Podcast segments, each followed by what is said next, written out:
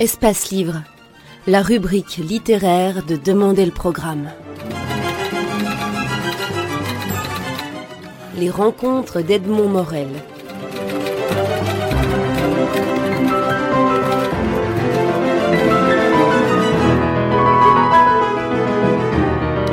Jean-Claude Kaufmann, vous publiez aux éditions Armand Collin votre dernier essai en date, L'étrange histoire de l'amour heureux. Alors le livre s'ouvre sur une lettre manuscrite à l'ancienne, la lettre d'une lectrice imaginaire, elle s'appelle Iseux, ou, ou vraie, mais elle s'appelle, elle s'est donné un pseudonyme, qui vous interroge pourquoi ne pourrait-on pas mettre l'amour au centre de la société, vivre les caresses et la générosité? Dans le fond, elle a dit dans ces trois mots-là ce qui constitue l'histoire de l'amour telle que vous allez nous la raconter avec les trois personnages principaux, l'amour universel, l'amour passion et l'amour raison. On commence par l'amour universel. Vous nous en dites quelques mots? Oui, en fait, il y, a plus que deux formes amoureuses. Hein. Il y a mille formes, des variétés très très nombreuses, et tout ça, ça construit une histoire passionnante avec plein de rebondissements qu'on ne connaît pas toujours. On a l'impression que l'amour, bon, bah, on le ressent individuellement, c'est le monde intime des émotions, de l'évidence, et c'est très bien comme ça. Quand on le ressent, il faut se laisser emporter, et puis c'est tout. Mais en même temps, il y a une autre histoire très politique d'ailleurs, parce que l'amour a essayé de guider le monde plusieurs fois. Ça a rarement marché, ça n'a jamais marché euh, d'ailleurs J'essaie de tirer un petit bilan de, ces échecs. Et puis, comme euh, le livre ne fait que 200 et quelques pages et que je brasse 30 siècles en, en 200 et quelques pages, il faut bien que je simplifie un peu et je prends les deux formes les plus opposées de l'amour et les plus parlantes, les plus importantes. Alors, effectivement, la première forme, c'est c'est l'amour universel qui a été très fort dans la tradition chrétienne, qu'on appelle parfois agapé dans la tradition chrétienne. Alors qu'est-ce que c'est que cet amour? C'est aimer tout le monde, aimer le monde tel qu'il est, tel qu'il est sans essayer de le changer, quelle que soit la personne, même si elle apparaît mauvaise, même si c'est un ennemi, aime ton ennemi comme toi-même, et cette idée que l'on va changer le monde par le fait qu'on est amoureux de tout le monde. Ah, et on prend les choses comme elles sont. Et cet amour est encore très fort aujourd'hui, on le voit dans l'engagement humanitaire, cette tradition, mais il a été récupéré aussi dans les petits univers, les petits univers conjugaux et familiaux. Alors là, on n'aime pas tout le monde, c'est le conjoint et les enfants, mais on va l'aimer quoi qu'il fasse. Même s'il est complètement agaçant, tripotant le tube de dentifrice n'importe comment, etc., on va essayer d'être agacé que 2-3 secondes et ensuite de l'aimer, euh, de l'aimer quand même. Et puis il y a la passion. Alors la passion, il y a eu des grands moments historiques. Hein. Il y a eu il y a eu la période euh, de l'amour courtois, le romantisme, etc. Il y a plein d'épisodes extraordinaires, mais là, je ne peux pas tout raconter, c'est pas, pas possible. La passion, c'est le contraire. Le monde tel qu'il existe, qu'on a devant soi, il n'a aucun intérêt. Il n'y a qu'une chose, qu'une personne qui a de l'intérêt, c'est l'objet d'amour. Et avec cet objet d'amour, on va s'arracher au monde tel qu'il est pour créer un monde nouveau, différent, qu'on ignore encore par l'élan sentimental qui arrache, euh, qui arrache au monde. Et ce type d'amour on en a des héritages aujourd'hui très, euh, très importants, dans la passion amoureuse qu'on le retrouve, euh, classique, mais aussi dans le couple installé, les petits moments de rupture avec l'ordinaire. Là, on n'aime pas le conjoint, quoi qu'il fasse, etc. Mais on veut un moment plus vibrant, plus fort, qui rompe avec euh, l'ordinaire, où J'explique comment toutes les passions ordinaires que l'on a, qu'on appelle parfois trop platement les loisirs, le mot est trop plat pour exprimer toute la portée existentielle qu'il y a dans ça, eh bien c'est héritier aussi, notamment du, du romantisme. Ce monde des loisirs, des petites passions, c'est créer un monde à soi qui nous entraîne et dont on est euh, les euh, dont on est les maîtres. Pour vous, tout se noue au XIIe siècle parce que l'individu prend conscience de ce qu'il existe en tant que tel et plus nécessairement sous le sous l'emprise de, de l'organisation sociétale. Expliquez-nous un peu ce qui s'est passé au XIIe siècle qui touche à l'amour. Alors, je dirais pas que tout se joue au XIIe siècle, mais il y a des moments forts comme ça dans l'histoire, notamment l'histoire euh, de l'amour. Et le XIIe siècle est un moment euh, euh, très très fort. Alors effectivement, aujourd'hui, on est dans une société où l'individu est au centre de sa vie il doit décider de tout. C'est ce qui crée d'ailleurs la dureté de l'existence, la fatigue et la nécessité d'avoir des petits mondes où on puisse se lâcher, être caressé, enveloppé, euh, avec une attitude euh, aimable et aimante du, euh, du partenaire pour réparer tous les bobos de la société. Et cet individu au centre de sa vie, c'est le résultat d'une très très longue, d'une très très longue histoire et qui a notamment débuté au XIIe siècle, mais le XIIe siècle est un moment fort de, de l'émergence du sujet. On voit l'art du portrait qui commence très très fort, l'apparition de la signature, les gens qui mettent leur nom, euh, etc. On voit les, un début d'émergence des personnes. Or, c'est une époque en même temps où, comment dire, le jeu est ouvert quelle sera la forme future de cet individu au centre de sa vie? Il y avait des modèles d'une certaine manière en compétition. Est-ce que ce sera l'individu rationnel, calculateur, qui va devenir le modèle de l'économie qui est au centre de notre société euh, aujourd'hui? L'économie était absolument pas envahissante à l'époque, elle était encore marginale. Et il y avait d'autres prétendants au modèle pour sculpter, je dirais, le, modèle de l'individu. Il y avait notamment euh, l'amour courtois cette espèce de nouvelle forme de héros très étonnante pour l'époque, qui euh, est très étonnante notamment dans le rapport homme-femme, parce que c'est la femme qui commande dans ce, dans ce système-là. C'est la femme qui est au centre, et le, le, héros, il est maître de sa vie, il réalise des exploits pour conquérir le cœur de, de la belle, mais il va s'exprimer lui-même, s'épanouir en se reliant à en créant le lien social dans son amour avec la belle. Alors que dans le modèle d'économie, on ne se relie pas. On se retranche froidement pour faire une analyse critique suivant ses, euh, ses intérêts. Donc il y avait un début de compétition entre, euh, entre modèles de ce qui allait euh, sculpter la forme de l'individu. À l'époque euh, du roman courtois, il y a le mot roman, la littérature a joué aussi un rôle très important dans l'histoire de l'amour et dans la description de l'amour. Vous avez cette formule qui est que la littérature n'est pas simplement le, constat de ce qui est, mais elle annonce, elle, elle construit ce qui va être. Oui, complètement. C'est pas c'est pas un reflet. Elle annonce. Alors, elle annonce pas tout parce que elle met en forme le rêve de ce qu'on souhaiterait que soit l'avenir.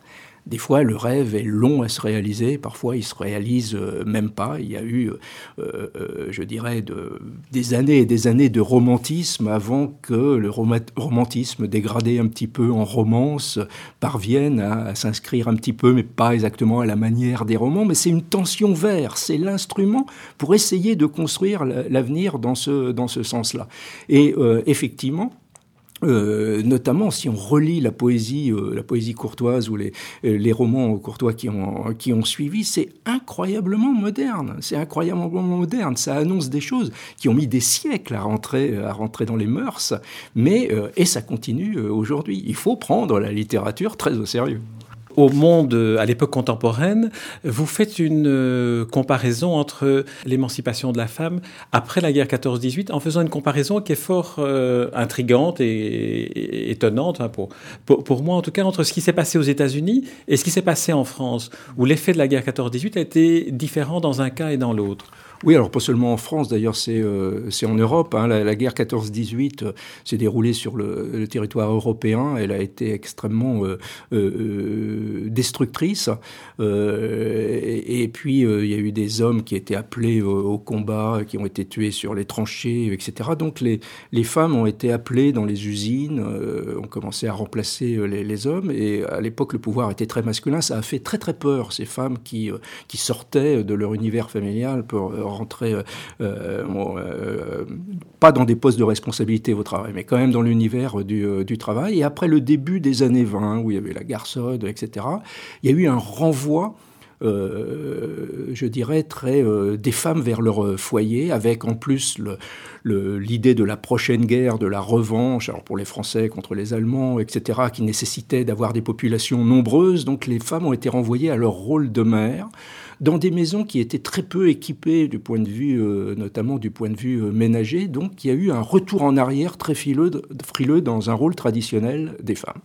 Et en parallèle, aux États-Unis, c'est là que l'écart s'est creusé. L'histoire a été complètement différente. Les États-Unis sont intervenus dans la guerre, mais euh, de l'extérieur, je dirais, sans destruction sur leur, sol. Au contraire, le développement de l'industrie d'armement a permis d'innover dans un certain nombre de secteurs, d'équiper les foyers de manière euh, importante dans l'entre-deux-guerres.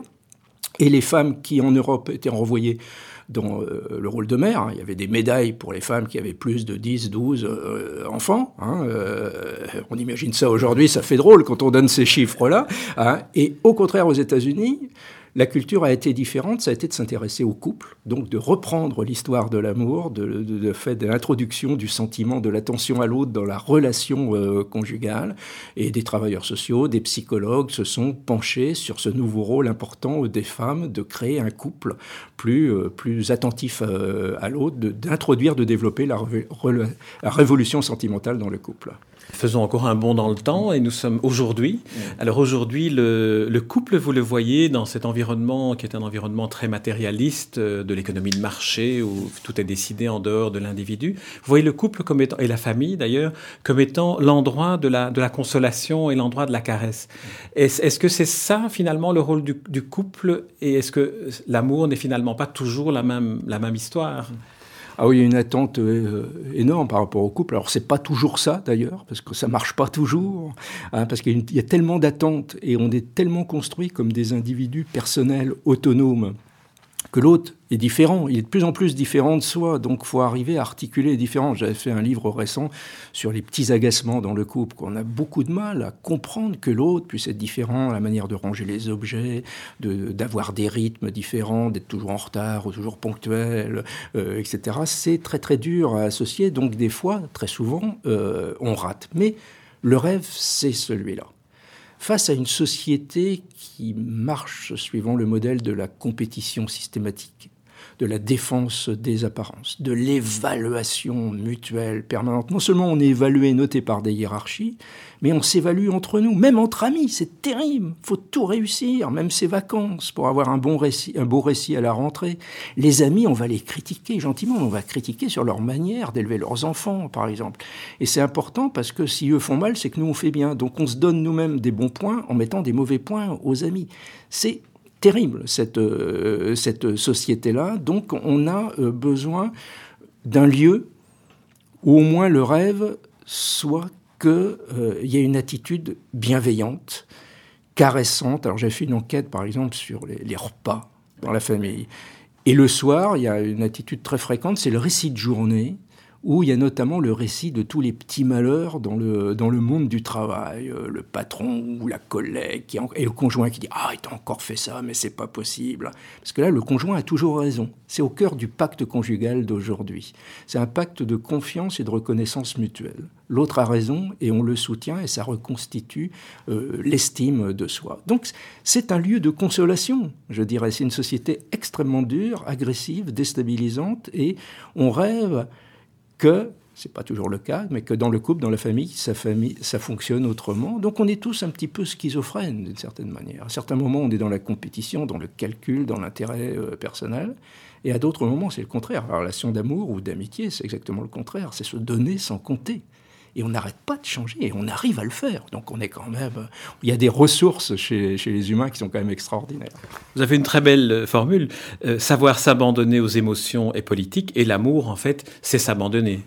Oui, alors l'amour, c'est ça. Alors, heureusement, je dirais, il n'y a, a, pas d'histoire d'amour, il n'y a pas de couple possible sans un minimum d'abandon. Parce que, par exemple, le modèle de l'individu calculateur, consommateur, menace aujourd'hui dans les sites de rencontres euh, qu'on recherche, quand on recherche le partenaire, souvent ça fonctionne un petit peu comme ça.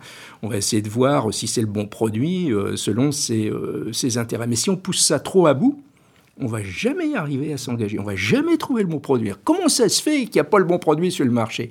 Il n'y a pas le bon produit parce que ça peut pas marcher comme ça complètement. On peut commencer à trier un peu comme ça, mais il y a un moment où il faut se lâcher, s'abandonner parce qu'il n'y a pas de couple sans abandon d'un peu du vieux soi, sans mise en mouvement de la personnalité vers l'autre, vers ce que l'on va construire ensemble, et heureusement. Jean-Claude Kaufmann, nous sommes contraints de terminer cet entretien un peu, un peu rapidement. Euh, je voulais dire encore un mot sur votre écriture, parce que vous avez euh, l'écriture légère dont je parlais au début, ce que vous appelez aussi l'écriture scientifique vivante. Et je trouve que vous y réussissez magnifiquement bien. Votre livre se lit euh, d'une traite avec une facilité, comme si on était aussi savant que vous, ce qui est un cadeau que vous faites au lecteur. Jean-Claude Kaufmann, merci pour l'étrange histoire de l'amour heureux, paru chez Armand Collin. C'est moi qui vous remercie.